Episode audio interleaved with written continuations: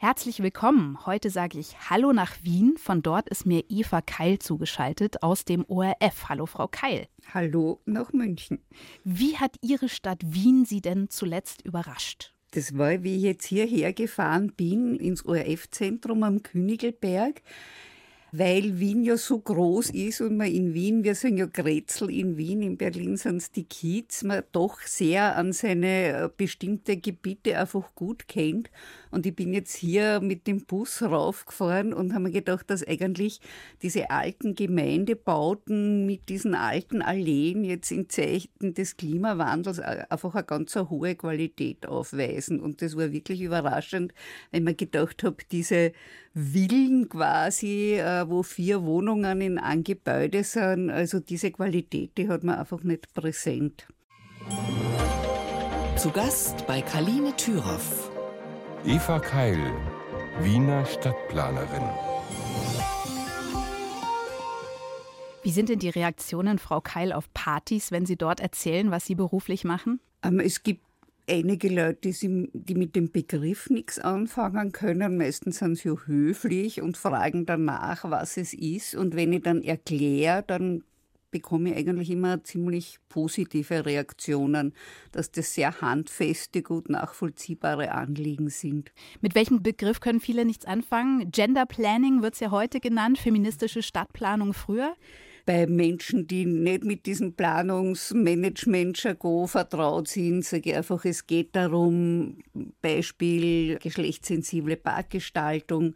Wenn man vom Park und Spielplatz und Sportanlagendesign spricht und Gestaltung, dann werden bei den Jugendlichen ganz oft automatisch nur die männlichen Jugendlichen mitgedacht. Mädchen haben zum Teil andere Bewegungs- und Sportinteressen.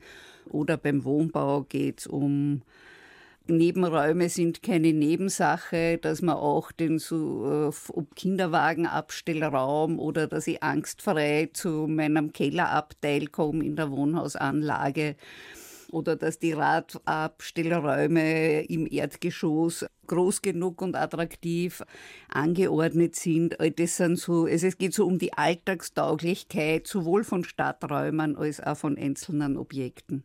Und da gibt es eine ganze Menge Nachholbedarf, weil unsere Städte eben so männlich geprägt sind. Warum sind sie das eigentlich? Planung und Architektur und der klassische Städtebau sind einfach männlich geprägte Berufe. Planung nimmt zwar für sich in Anspruch oder es ist das Selbstverständnis, wir wissen, was für alle Menschen gut ist und wir entwerfen die entsprechenden Räume dafür. Aber ich glaube auch halb unbewusst sind einfach die eigenen äh, Alltagserfahrungen prägend und handlungsleitend. Und insofern ist dieser männliche Blickwinkel und von der feministischen Seite her ist ja das Entscheidende, dass dann diese unbezahlte Sorgearbeit, die sogenannte Care-Arbeit, die ja großteils und noch immer von Frauen geleistet wird, ähm, dass diese Erfahrungen dann einfach fehlen also dass sie mitgedacht und mit berücksichtigt werden. Das setzt sie einfach sehr lange dann noch fort, quasi in der Lehre und in der dominierenden, in sozusagen dieser Planungskultur und planerischen Leitbildern. Das heißt, Männer haben in den letzten Jahrzehnten eigentlich vor allem für den Mann als Ernährer geplant, der jeden Tag mit dem Auto ins Büro fährt. Man merkt es bis sogar zur Ampelschaltung. Warum ist die Ampelschaltung männlich geprägt? Ja, es geht um Gehgeschwindigkeiten. Also das ist was, was ich im Lauf meiner Laufbahn, meiner beruflichen wirklich gelernt habe, dass das oft wirklich diese unsichtbaren Kalibrierungen sind. Äh, in, in, in äh, der Ampelprogrammierung, die ist auf, den Durch, auf die Gehgeschwindigkeit eines gesunden Erwachsenen programmiert aber nicht, und da gibt es ganz beeindruckende Zahlen, die haben wir in unserem Genderplanungshandbuch, dass eine ältere Person oder wenn ich mit kleinen Kindern unterwegs bin, das dreimal so lang braucht, wie wenn ein, ein Jugendlicher da flott drüber geht. Das heißt, die Gehgeschwindigkeit, die ich zugrunde lege, erzeugt dann bei gerade bei älteren Personen oft wirklich Stress, wenn dann die Ampel in der Mitte von der Straße auf Rot umspringt. Mhm. Wien gilt ja als Vorreiterin der gendergerechten Stadtplanung und Sie haben daran einen großen Anteil. Seit 30 Jahren kümmern Sie sich darum, die Stadt für alle attraktiver zu machen. Das heißt, es geht wirklich explizit um mehr als darum, dass auch Frauen dort gut zurechtkommen. Wir nennen das Ganze das Gender Plus Konzept, dass es nicht eben um dieses biologische Geschlecht geht, sondern es geht um unterschiedliche soziale Rollen und es geht aber auch um Alter, das habe ich ja schon erwähnt, es geht aber auch um soziale und kulturelle Hintergründe. Also in, in verschiedenen Ländern sind einfach die und Kulturen gibt es unterschiedliche kulturelle Normen beispielsweise für den öffentlichen Raum für Frauen und Männer. Das heißt, Ihre Aufgabe ist es als Stadtplanerin, ganz viele Perspektiven gleichzeitig einzunehmen und mitzudenken. Können Sie dieses Denken eigentlich auch wieder ablegen, wenn Sie beispielsweise im Urlaub unterwegs sind in anderen Städten oder scannen Sie die Städte immer in dieser Hinsicht? Ganz ablegen kann man diesen planerischen Blick sicher nie. Noch dazu, wo mein Mann auch Stadtplaner ist. Ähm, da hält man sich da zwangsläufig dann auch oder tauscht sich aus. Aber was ich schon immer spannend finde, ist die Orte, an, an wo man sich als Tourist, Touristin wohlfühlt, wo es entspannt ist, die man wirklich als, äh, wo man sich gerne aufhält, dass das ja meistens wirklich diese autofreien äh, Altstädte sind oder autoreduziert. Und das denke ich mir dann schon immer, das ist ja schon ein, ein Rückschluss auch das ist ja sozusagen die Qualitäten, die man versuchen sollte, wieder in den Städten zu schaffen. Sie haben als feministische Stadtplanerin lange Pionierarbeit geleistet und Pionierinnen sind ja zum Teil auch großen Widerständen ausgesetzt. Wie war das bei Ihnen oder wie ist es vielleicht immer noch bei Ihnen? Es ist lustig, weil ich gestern im Büro Kisten ausgeräumt habe und mir eine Publikation in die Hände gefallen ist. In Wien hat das Ganze ja begonnen mit einer Ausstellung, wem gehört der öffentliche Raum, Frauenalltag in der Stadt.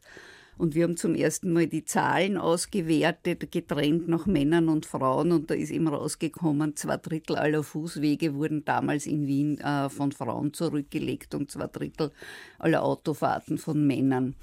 Bei diesem Thema wurden zwei Seiten dran geheftet und alle haben sie die Finger wund geschrieben.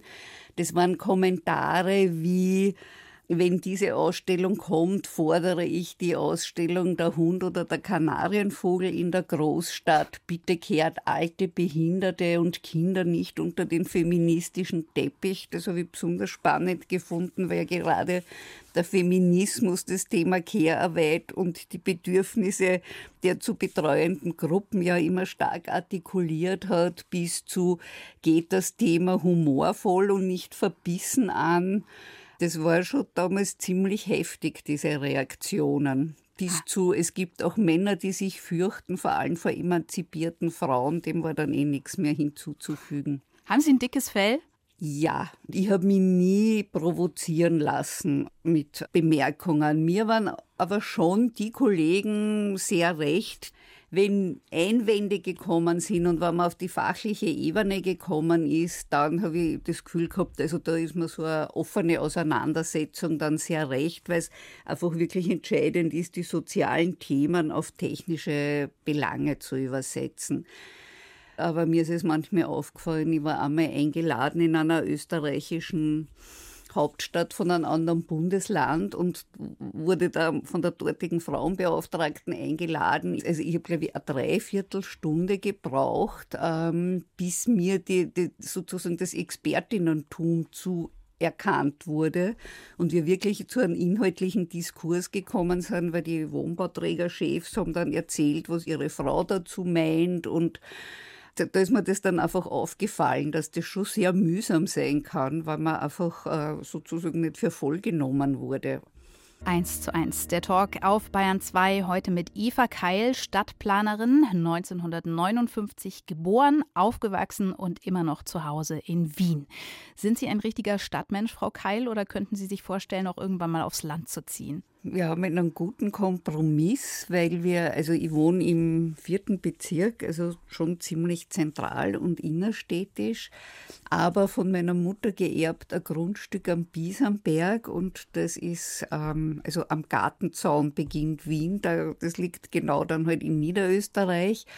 Und das ist einfach ganz wunderbar, weil es in der Nähe von Wien ist, aber dann trotzdem das Landgefühl, ähm, vis-à-vis schreien die Hähne und krähen die, die Hühner. Aber wahrscheinlich total ganz am Land zu leben, kann ich mir dann doch nicht vorstellen. Klingt auf jeden Fall gut, Ihre Wohnsituation. Und der Trend geht ja auch in die Stadt. Im Jahr 2050 heißt es, sollen knapp zwei Drittel der Weltbevölkerung äh, Bevölkerung in urbanen Gebieten wohnen. Umso wichtiger ist es, die für alle lebenswert zu machen. Wie schaffen wir das denn? Autos ganz raus aus den Städten? Es wird wirklich notwendig sein, äh, unsere Städte zu transformieren äh, und den CO2-Ausstoß zu reduzieren. Und der Verkehr, das zeigen alle Zahlen in allen äh, industrialisierten Ländern und Städten, dass der Verkehr einfach einen maßgeblichen Anteil hat. Und insofern glaube ich, dass so dieser, äh, dass es ja wirklich sozusagen widersinnig ist mit unheimlich viel Metall und schwersten, äh, äh, sozusagen ganz viele Kilos für den Transport von wenigen Personen mit hohem Energieaufwand auf engen Raum zu bewegen. Also ich glaube, dass einfach ein gut, aufgestell ein gut ausgebautes öffentliches Verkehrsnetz, gute attraktive Radwege und gute Bedingungen fürs Zu-Fuß-Gehen, für ganz viele Menschen attraktive Mobilitätsbedingungen garantieren. Für den Großteil wird es einfach wirklich wichtig und notwendig sein. Ist es eigentlich immer noch so, dass Frauen weniger Auto fahren als Männer? In Wien wir machen wir so Auswertungen und schauen uns das an nach Männern und Frauen an. Das heißt, es verflacht sich etwas aber es ist noch immer so. Wobei eben auch das Interessante ist, dass bei jüngeren Personen, also da, es wird wesentlich später der Führerschein gemacht, der Autobesitz ist lang nicht mehr so selbstverständlich wie früher die Anschaffung eines Autos. Also so von meinen Töchtern, die Freunde sagen, alle in Wien braucht man eigentlich kein Auto. Also da ändert sich etwas. Über die Umweltaspekte, über den Klimawandel werden wir noch sprechen im Laufe des Gesprächs. Jetzt höre ich schon die sagen, die nicht ohne Auto können, weil sie sonst eingeschränkt sind in ihrer Mobilität oder weil sie schwere Güter von A nach B transportieren müssen. Wie kann man denn auch denen in Zukunft gerecht werden, wenn die Autos aus den Städten raus sollen? Also ich glaube, dass gerade der Wirtschaftsverkehr wenn dieser individuelle allgemeine Verkehr, Autoverkehr eingeschränkt wird, der Wirtschaftsverkehr ja dann deutlich bessere Bedingungen vorfindet, wenn weniger Autos auf den Straßen sind.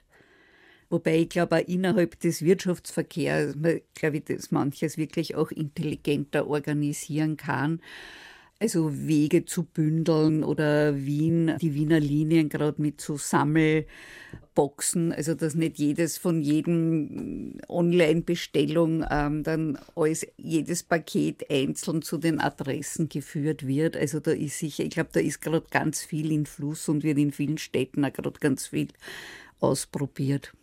Hier in München wurde gerade auch was ausprobiert. Da hat die Stadt dieses Jahr nämlich gemeinsam mit der Technischen Universität eine Straße im Stadtviertel Au, ich weiß nicht, ob Sie davon gehört haben, teilweise für den Sommer autofrei gemacht.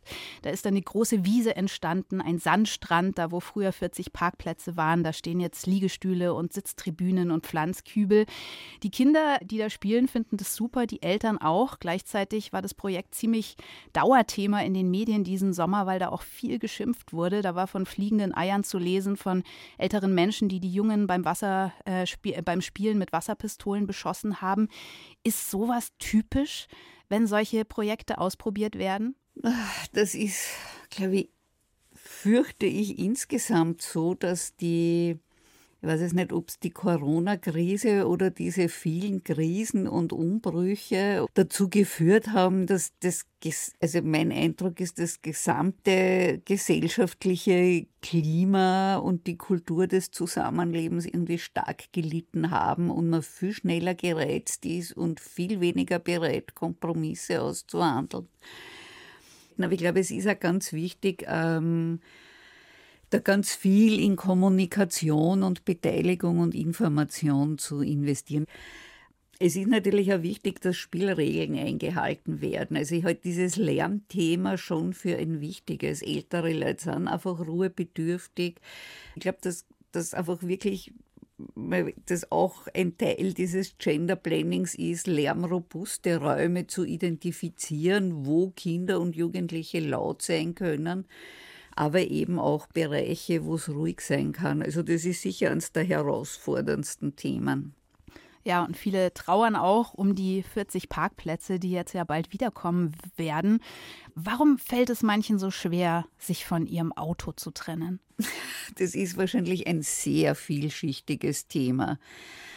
Ähm, das eine ist, dass gerade, glaube ich, auch bei ökonomisch schwächeren Gruppen das Auto ja durchaus eine relevante Investition ist. Ähm, ich glaube, für manche Gruppen, das habe ich eh schon gesagt, ist es wirklich, ähm, wenn ich mit Krücken unterwegs bin oder Rollstuhlfahrer bin, dann ist es einfach wirklich ein immenser Mobilitätsvorteil.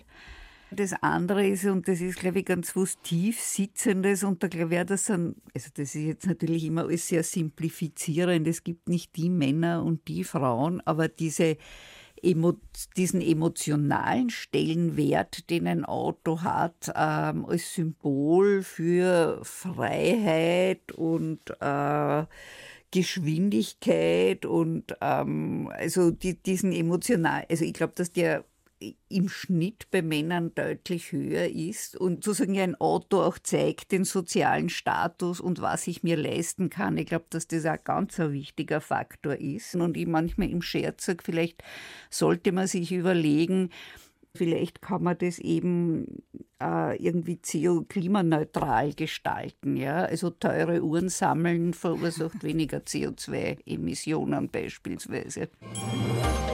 1 zu 1, der Talk auf Bayern 2. Kaline Thüroff im Gespräch mit Eva Keil wollte Lego-Architektin werden. Ich habe früher immer zusammen mit meinem Vater versucht, den Eiffelturm aus Lego nachzubauen. Was ist bei Ihnen aus Lego entstanden, Frau Keil? Ähm, ich fürchte ganz konventionelle Einfamilienhäuser. Also ich habe mir das immer so wie Puppenhäuser, wo ich mir dann immer die Familien hineinfantasiert habe. Es war nicht so, so äh, mit so einem beeindruckenden Gebäude, sondern ich habe so diese sehr konventionelle Einfamilienhäuser gebaut. Naja, aber es heißt, die Freude am Bauen, am Räumlichen, am Kreativen, die war schon immer da bei Ihnen, oder? Ja, das glaube ich schon. Wie sahen denn die wichtigsten Räume Ihrer Kindheit aus? Also ich bin aufgewachsen ähm, in, für die, die sich in Wien auskennen, also in, dem, in Floridsdorf, in, also Transdanubien auf Wienerisch. Ähm, aber dort im, im Ortskern und in, Alt, in einer Altbauwohnung, in einer sehr schönen, großzügigen wo auch der Blick auf Kahlenberg, Leopoldsberg, also so ein freier Blick, wo man so am Horizont diese, eigentlich sind es ja Hügel, aber halt sozusagen die Wiener Hausberge sieht. Ähm, und wir hatten auch den großen Vorteil, nur einen großen, also es war ein Zinshaus, also ein Mehrparteienhaus, aber wir hatten den Vorteil eines gemeinschaftlich genutzten großen verwilderten Gartens hinter dem Haus. Und das war wirklich irgendwie eine tolle Kombination. Ihr Vater war Werbegrafiker, die Mutter Modezeichnerin. Haben die beiden Sie denn auch mitgenommen in Ihre jeweiligen Arbeitswelten? Ja, die Arbeitswelten waren bei uns zu Hause. Ähm, mein Vater hat zuerst ein Zimmer der Wohnung, war das grafische Atelier. Und in Messezeiten ist dann irgendwie so die halbe Wohnung in Beschlag genommen worden. Also da sind wir irgendwie in Papierrollen und großen Tafeln und äh, bunten Tapeten untergegangen. Das war ja alles noch in der Vorcomputerzeit. Und auch meine Mutter hat dann, äh, also Modezeichnerin war sie vor den Kindern und dann hat sie aber so Schnittmusterbogen gezeichnet für eine Illustrierte, also vielleicht von früher, die, also was so Burda-Heften beigelegt wurde, das war für eine andere Zeitung und das hat sie auch zu Hause gemacht. Und obwohl Sie Ambitionen hatten in Richtung Lego-Architektur, wurde es dann aber doch nicht die Architektur bei Ihnen. Sie haben Raumplanung studiert. Warum Raumplanung? Also ich glaube, das waren zwei Gründe. Das eine war durchaus meinem Vater, der ja als freiberuflicher Grafiker dann, wie das ist ja ein sehr junges Gewerbe, und wie er älter geworden ist, immer so die Sorge gehabt hat, wo kommen die nächsten Aufträge her. Der hat mir schon eine ganz schöne Portion, glaube ich, Lebensangst da ein bisschen mitgegeben. Das war das eine, glaube ich. Und das andere war aber dann doch, dass ich es hat dann so Berufs-, also so für die Schüler vor, vor der Matura oder vor dem Abitur, hat so äh, Vorträge, wo verschiedene Studienrichtungen vorgestellt wurden und die habe ich mir in der siebten und achten angehört, weil ich mir unterschiedlichste Sachen überlegt habe, also von Bühnenbild ähm, war auch Überlegung beispielsweise. Und dann war Architektur und gleichzeitig wurde aber, weil das ja dieselbe Fakultät war, Raumplanung auch vorgestellt und das habe ich einfach schon sehr faszinierend gefunden, dieses Interdisziplinäre und diesen großen Bogen zu spannen. Und im Jahr drauf ist es, also habe ich mir das noch einmal angehört und habe mich dann äh, für Raumplanung entschieden. Ende der 70er war das. Das war damals eine relativ neue Disziplin. Und für das, was später ihr Fachgebiet war, für frauengerechtes und gendergerechtes Planen, gab es damals wahrscheinlich noch gar kein Bewusstsein, oder? Also das ist absolut nicht vorgekommen im Studium. Das war ja die Zeit, wie ich studiert habe, so der zweiten Frauenbewegung. Also ich, das, ich nenne das immer so spaßeshalber die feministische Erweckungsliteratur.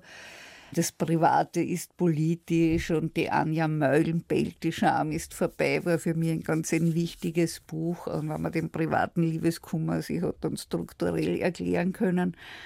Ich habe aber überhaupt keine Verbindung zum Studium hergestellt. Also das ist wirklich so separat gelaufen und gedämmert ist es mir, wie wir, äh, wir haben eine Übung gemacht und das war ein selbstbestimmtes Thema über den Einfluss der Privatzimmervermietung anhand von zwei Salzburger Gemeinden.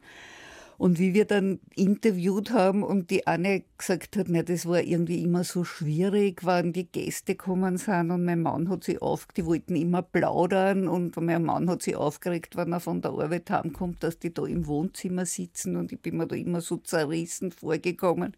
Ist mir ja aufgefallen, dass die Privatzimmervermietung ja ausschließlich Frauenarbeit und von Frauen erwirtschaftetes Einkommen ist und dass das eben sehr wohl sich lohnt anzuschauen, ähm, eben auch durch die Geschlechterbrille und dass das auch so eine, also hier auch, also dass die Frauen ja wirklich oft so in diesen Dörfern so die ersten waren, die mit dieser Privatzimmervermietung, die diese Fremdenverkehrsentwicklung in Gang gebracht haben. 1991 haben Sie dann, Sie haben es vorhin schon erzählt, eine Ausstellung organisiert mit dem Titel Wem gehört der öffentliche Raum Frauenalltag in der Stadt? Die Reaktionen waren darauf zum Teil, ja, es wurde sich lustig gemacht, es, es wurde auch erstmal abgelehnt. Wie haben Sie damit weitergemacht? Hat das so ein Gefühl in Ihnen ausgelöst, jetzt erst recht? Diese, diese sich lustig machen oder diese ablehnenden Reaktionen waren im Vorfeld, also wie wir wie dieses Konzept vorgelegt haben. Es war dann so, dass es eigentlich sehr viel positive Resonanz gegeben hat auf die Ausstellung. Es ist ganz viel in den Medien berichtet worden, also aus dem deutschsprachigen Ausland Ausland, irgendeine Schweizer Abendnachrichten sind angereist und haben darüber berichtet äh, weil es einfach ein neues Thema damals war. Also es hat dann auch die die Wiener Politik erkannt, dass das ein Thema ist, äh, das auf Interesse stößt. Ich glaube, dass auch die Politik dann erkannt hat, äh, dass das sehr handfeste Dinge sind, ja, die einfach zu Qualitätsverbesserungen führen und dass das ein sinnvoller Ansatz ist. Zu Gast bei Kaline Thüroff. Eva Keil, Wiener Stadtplanerin. 1992 waren Sie außerdem die erste Leiterin des Frauenbüros von Wien und eines Ihrer Anliegen als solche war es, die Chancen für Architektinnen zu erhöhen. Warum war Ihnen das so wichtig? Wien war damals, wie ich die, äh, das Frauenbüro der Stadt Wien aufgebaut habe, auch in einer Phase der Stadterweiterung. Da ist einfach ganz viel äh, am Stadtrand ähm, gebaut worden und dass es darum gegangen ist, einfach auch, dass Frauen ihren Anteil daran haben, diese neuen städtischen Strukturen mitzugestalten und mitzubestimmen. Damals wurden viele Verfahren durchgeführt, also sogenannte geladene Wettbewerbe. Da wurden so fünf, sechs Planungsbüros eingeladen. Und obwohl schon damals zwei Professorinnen die Städtebau in Deutschland unterrichtet haben, gegeben haben, sind damals nur männliche Büros, äh, von Männern geführte Architekturbüros eingeladen worden. Und das war ein Anspruch, das eben zu ändern. Planen Frauen denn eigentlich automatisch gendergerechter? Also automatisch nicht. Man darf ja nicht vergessen, Architektur ist ein sehr äh, männlich geprägter Beruf und so diese Wettbewerbe und das Star-Architektentum, also die Frauen, die Architektur studieren, wurden ja auch darin sozialisiert. Aber generell ist schon die Tendenz, dass Frauen, die ja oft auch, es ist ja in Architektenfamilien meistens selten anders als in anderen Familien, dass wieder die Kinder äh, das sich um die Kinder kümmern und Hausarbeit wieder äh, zum größeren Teil von den Frauen gemacht wird. Also ich glaube, dass da einfach eine breitere, holistischere Lebenserfahrung einfließt. Ich würde schon sagen, dass Frauen diesen ein bisschen differenzierteren Blick haben. Und in den 90ern ist in Wien ein, ja, ein wahres Musterbeispiel für feministische Stadtplanung entstanden, nämlich die sogenannte Frauenwerkstatt. Das ist eine Anlage mit 360 Wohnungen in Wien. Was ist, was ist das Besondere an dieser Anlage? Bei einem Fest 20 Jahre Bezug Frauenwerkstatt, wo ich mit Bewohnerinnen gesprochen habe, also das habe ich schon wirklich mehrmals gehört, äh, dass Leute sagen, das ist wirklich hier, wie wenn man in einem Dorf lebt. Die Leute kennen sich, diese Räume werden genutzt. Also ich glaube, das ist einer der großen Vorteile. Aber die Siedlung ist auch wirklich praktisch, weil es gibt einen Kindergarten, es ist die Straßenbahnstation direkt äh, vorm Eingangsgebäude, es ist ein großer Supermarkt nebenan, es sind diese geschützten Spielplatzsituationen. Die Volksschule ist 500 Meter weiter weg. Das heißt, so dieses Prinzip der Stadt der kurzen Wege ist dort wirklich äh, gut umgesetzt. Gleichzeitig sind auch die Wohnungsgrundrisse, also gerade der Teil von der Elsa Prohaska, die hat so einen vielfältig nutzbaren Wohnungsgrundriss für 80 Quadratmeter Wohnung entwickelt, wo alle Räume gleich groß sind. Das heißt, in der Lebensphase einer Familie oder eines Haushalts kann ich die Zimmer sozusagen unterschiedlich nutzen und umziehen und die Möbel passen immer. Also das ist schon ein sehr, ein, das war schon ein sehr durchdachtes Konzept. Interessant finde ich auch, was Sie herausgefunden haben, was die Gestaltung von Spiel- und Sportplätzen angeht. Wir haben sie, glaube ich, alle vor, vor Augen, diese Sportplätze mit den Käfigen drumherum, wo meistens tatsächlich oft nur Männer- oder Jungsgruppen spielen.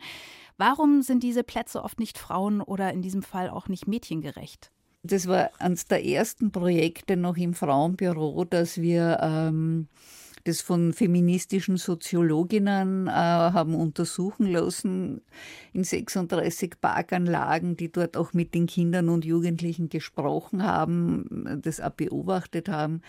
Und die haben das dann formuliert, dass einfach das Dschungelgesetz herrscht. Also die Aneignung stärkeren Gruppen äh, besetzen dann diesen einen Käfig. Also die jungen Männer schmeißen die kleinen Buben raus und alle miteinander finden, Mädchen haben drinnen nichts verloren.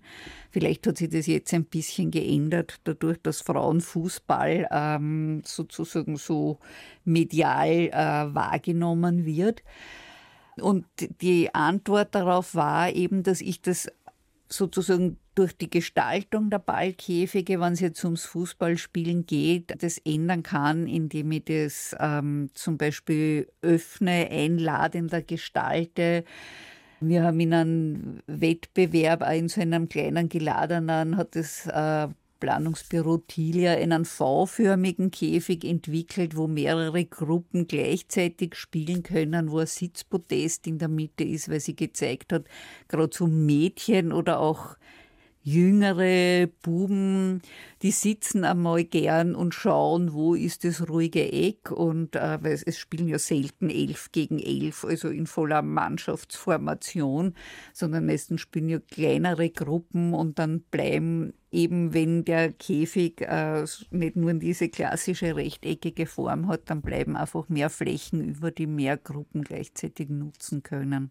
Parkgestaltung ist ja generell ein großes Thema in der Stadtplanung. Auch für Sie, wie gestaltet man denn darüber hinaus einen Park für alle? Was ist noch wichtig? Das eine ist sicher die Wegeführung. Also gerade wieder bei diesen innerstädtischen Parks ist es ja auch oft so, dass Alltagswege durchführen, die sollen dann möglichst geradlinig sein, gut beleuchtet. Und dann gibt es aber auch diese Promenier- und Schlenderwege. Ähm, also der Park soll dann beides bieten können und gerade durch ähm, Migrantinnen, die ja aus, aus südlichen Ländern, die so dieses Flanieren ähm, am Abend und im Park die Runden drehen, mitgebracht haben nach Wien sind so eben Wege, wo er geschlossene Runde gehen kann, sehr attraktiv. Das wird auch von Kindern gern genutzt, wenn sie Radfahren lernen oder mit dem Roller im Kreis fahren können. Das merke ich an mir selber im Alter, dass Blumen und also eine vielfältige Vegetation und Blumenbeete einen deutlich höheren Stellwert haben als früher. Also ich das wichtig ist, Sitzplätze zu haben im sonnigen Bereich, im schattigen Bereich. Ich glaube, viele Sitzplätze ist ganz wichtig auch um Nähe und Distanz einstellen zu können. Ich halte es für Illusion, so dieses Integration wird ja oft so, dass alle mit allen sprechen und alle sich lieb haben. Ich glaube, im städtischen Bereich ist schon viel erreicht, wenn es ein möglichst konfliktfreies Nebeneinander gibt. Also darum ist die Anzahl von Sitzmöglichkeiten ganz entscheidend für die Attraktivität von einem Park und dann halt so wirklich Toiletten, ein sehr banales, aber extrem wichtiges Thema. Saubere, benutzbare Toiletten ist ein sehr genderrelevantes Thema. Ähm, Trinkwasserbrunnen, Abfallkörbe, das sind so die Selbstverständlichkeiten, aber das ist die Infrastruktur, die am Park einfach auch gut benutzbar macht. Eine Stunde, zwei Menschen im Gespräch auf Bayern 2. Kaline Thüroff trifft Eva Keil. Eine Stadt für alle.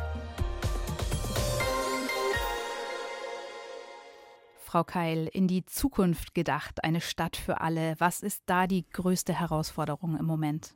Es geht darum, dass genügend attraktive Grünflächen zur Verfügung stehen, also diese ganze grüne Infrastruktur, dass die gut nutzbar und attraktiv sind, aber eben auch mikroklimatisch wirksam. Also ich glaube, dieses ganze Thema Freiluft, Schneisen, kalte Luft in die Städte bringen, ähm, das uns vor ganz neue Herausforderungen stellt, äh, dass die Wasserelemente, dass die einfach für das Mikroklima wichtig sind.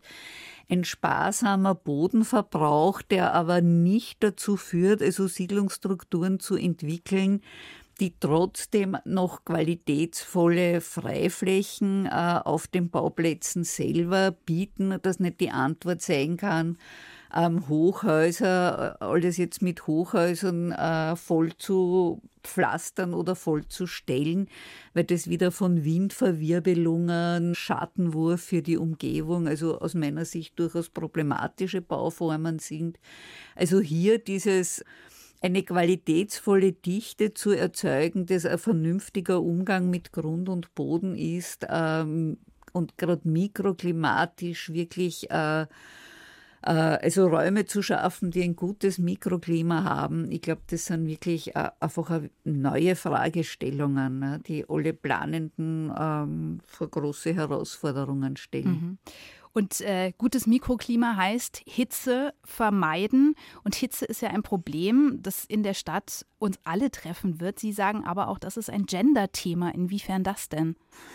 Es gibt unterschiedliche Hitzevulnerabilität. Also im Alter äh, wird man hitzeempfindlicher und Zahlen aus Barcelona, die haben nämlich an Hitze Plan erstellt und haben Gesundheitsdaten nach Männern und Frauen ausgewertet. Und da zeigt sich, dass Frauen auch früher im Alter hitzeempfindlich sind. Das heißt, Frauen sind auf jeden Fall aufgrund der Demografie und ihres Geschlechts überdurchschnittlich von Hitze betroffen. Es sind aber auch kleine Kinder hitzeempfindlich. Das heißt, auch die Personen, die sich dann sozusagen die, die Betreuungsarbeit leisten, sind dann einfach auch noch einmal mit betroffen.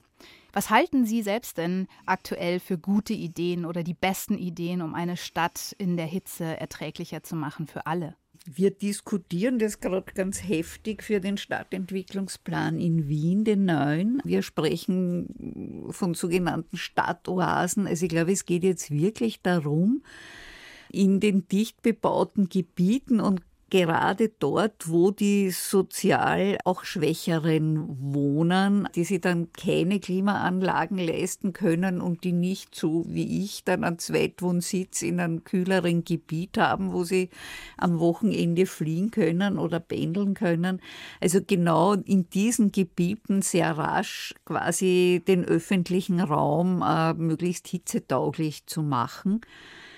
Ich glaube, dass es da wirklich darum geht, möglichst rasch zu entsiegeln. Bäume sind einfach das beste äh, Mikroklima, das heißt äh, möglichst großkronige Bäume, also schon sozusagen ältere Bäume zu setzen, weil erst ab 15 Jahren ein Baum wirklich mikroklimatisch wirksam wird und Schatten wirft und genügend verdunstet, dass das abkühlt die Umgebung, dass es Sitzgelegenheiten gibt, weil das eben für manche Gruppen einfach eine Mobilitätsvoraussetzung ist. Also ich glaube, dass da wirklich, und ich, dafür glaube ich aber auch, dass es wichtig ist, das möglichst rasch, äh, möglichst viel davon zu machen, also das müssen nicht die aufwendigen Gestaltungen sein, aber dass ich wirklich so grüne Ankerpunkte habe und das, das haben wir eben diskutiert, möglichst dort, wo viele zu Fuß gehen, wo vielleicht ein Seniorenheim in der Umgebung ist.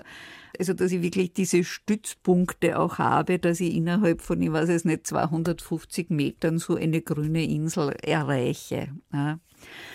Das finde ich ganz wichtig. Ich glaube dieses Ganze mit den Dachgärten, also die Dächer jetzt auch als Potenzial zu sehen und die ja gleichzeitig auch das Potenzial für die Energiegewinnung, also Stichwort Solarpaneele, PV-Offensive sind. Aber ich glaube, da gibt es im Moment, tut sich da gerade sehr viel, da also einfach auch ganz intelligente Kombinationen zu finden, wo Dächer Solarpaneele wieder Schatten werfen auf irgendwelche Hochbeete oder auf Sitzgelegenheiten.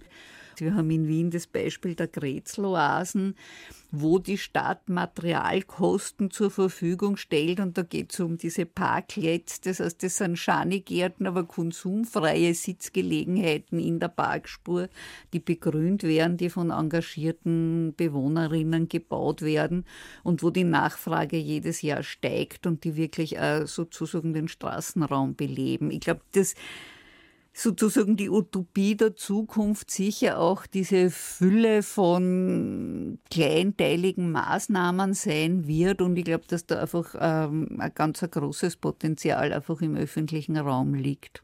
Das klingt, als hätten Sie Hoffnung, auch wenn Ihre Arbeit bei der Stadt Wien irgendwann vorbeigehen wird. Ist gar nicht mehr so lange hin. Ende Februar gehen Sie in Pension. Wie geht es dann weiter für Sie?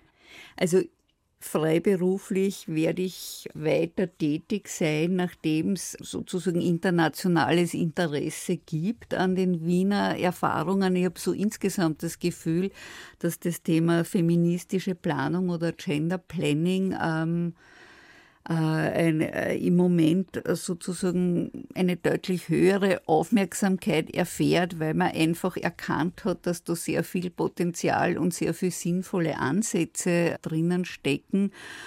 glaube, dass ich da einfach weiterhin und dass mir das auch Spaß macht, in diesem internationalen Bereich auch tätig zu sein.